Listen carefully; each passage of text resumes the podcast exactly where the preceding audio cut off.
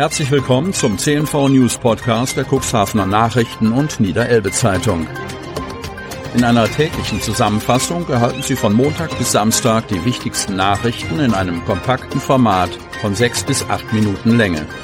Am Mikrofon Dieter Büge. Donnerstag, 3. August 2023. Harald Zarte, vorerst Klinikchef in Otterndorf. Kreis Cuxhaven. Der Cuxhavener Kreistag hat ein deutliches Zeichen in turbulenten Zeiten gesetzt. Im Rahmen einer Sondersitzung stellten die Abgeordneten klar, dass sie an die Zukunft des Otterndorfer Krankenhauses glauben und es dabei nicht nur bei Sonntagsreden belassen wollen. Eine personelle Weichenstellung war damit besonders verbunden. Das Votum für den Otterndorfer Harazate, wie bereits an dieser Stelle berichtet, als Interimsgeschäftsführer.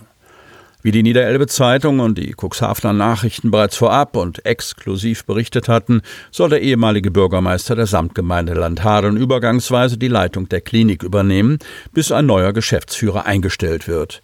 Andreas Knust hatte kürzlich überraschend seinen Dienst im Krankenhaus quittiert und sich für eine neue Tätigkeit in einer Reha-Klinik in Cuxhaven entschieden. Da der Auswahlprozess eines Nachfolgers noch läuft und der oder die neue wahrscheinlich frühestens im ersten Quartal 2024 den Dienst antritt, übernimmt Zarte vorerst die Leitung im Otterndorfer Krankenhaus.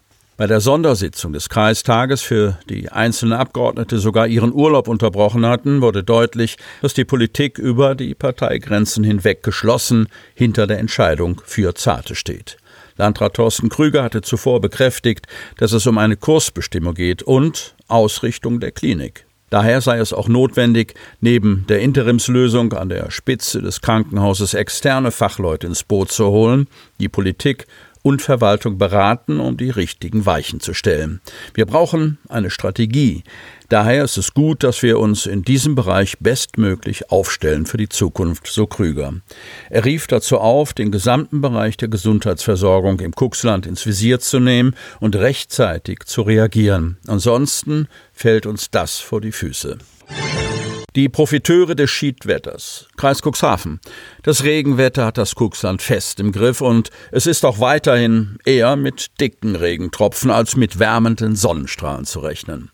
Outdoor-Aktivitäten unter diesen Bedingungen meist nur noch etwas für Hartgesottene. Die Besucher der Nordseeküste weichen daher eher auf die Indoor-Alternativen aus. Die Spiel- und Spaßscheune in Otterndorf zählt zu solch einer Alternative. Bei dem Wetter gehen sie alle rein, erzählt Leiterin Maike Diekmann und betont, dass die Spaßscheune bei der derzeitigen Wetterlage immer voll sei. Täglich käme es daher vor, dass Besucher am Eingang wieder abgewiesen werden müssen. Natürlich sind die Kinder traurig, aber wir können es nicht ändern. Wenn voll, dann voll. Daher als Tipp immer vorher Online-Tickets buchen, empfiehlt Diekmann. Wer es gerne nass, aber nicht regnerisch hat, bei dem fällt die Entscheidung auf einen Schwimmbadbesuch. Erst vergangenen Sonnabend öffnete das Hallenbad Osterwelle in Hemmoor wieder seine Pforten, nachdem die alljährlichen Wartungsarbeiten verrichtet waren. Bei uns sind der Herbst und der Frühling eigentlich die stärkste Zeit. Bloß wenn man so ein Wetter hat wie jetzt, merkt man, dass sie einem die Bude einrennen, schildert Badleiter Marco Butt. Seit Sonnabend sind wir wieder im Betrieb und seitdem ist es eigentlich jeden Tag proppenvoll. Der Badleiter schätzt, dass sich die Lage wieder normalisieren wird, sobald die Ferien vorbei sind und die Routinen bei den Familien wieder losgehen. Wir sind ja eher ein Sportbad, das hauptsächlich vom Kursangebot lebt und von den Schwimmern, die ihre Bahn ziehen. Jetzt haben wir viele Familien hier, die man außerhalb der Ferien nicht in dem Maße sieht. Auch Museen sind bei Schiedwetter ein beliebtes Ausflugsziel. So profitiere ebenfalls das Wrack- und Fischereimuseum Windstärke 10 trotz der ohnehin guten Besucherzahlen vom Regenwetter. Als eines der größten Indoor-Angebote in Cuxhaven nehme die Attraktivität bei Niederschlag dementsprechend zu, erklärt Museumsleiterin Christina Watschinek. Wenn es dann den dritten Tag regnet, wird das Museum irgendwann auch für die Leute interessant, die sonst keine Museen besuchen. Die Leute fangen an, darüber nachzudenken, was sie drinnen Schönes machen können, und da bietet sich das Windstärke 10 in Cuxhaven eben besonders an. Ähnlich sei die Situation auch im Freiluftmuseum Natureum Niederelbe in Balje. Da das Museum zum Teil überdacht ist und ebenso das Außengelände aufgrund der vielen Bäume teilweise vor Niederschlag geschützt ist, können Besucher des Natureums auch bei schlechten Wetterkonditionen das vielfältige Angebot nutzen. Wenn wirklich sehr gutes Wetter ist, sind die Leute natürlich am Strand und nicht hier bei uns im Museum.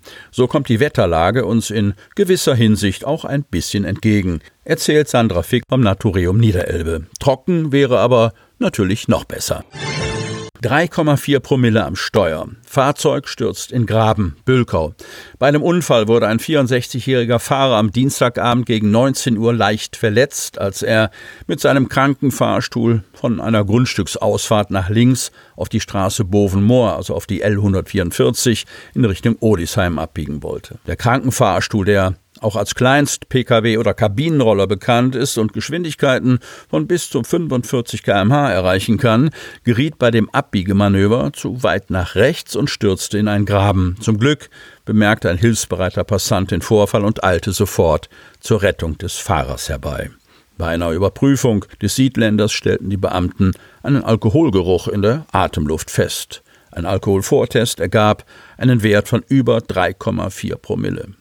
Es wurde eine Blutprobe angeordnet. Gegen den 64-jährigen Mann wurde ein Strafverfahren wegen Trunkenheit im Verkehr eingeleitet. Das Unfallfahrzeug, das nach dem Vorfall im Graben lag, musste mit Hilfe eines landwirtschaftlichen Schleppers geborgen werden. Sie hörten den Podcast der CNV Medien. Redaktionsleitung Ulrich Rode. Produktion Win Marketing. Agentur für Text, Ton und Kommunikationstraining.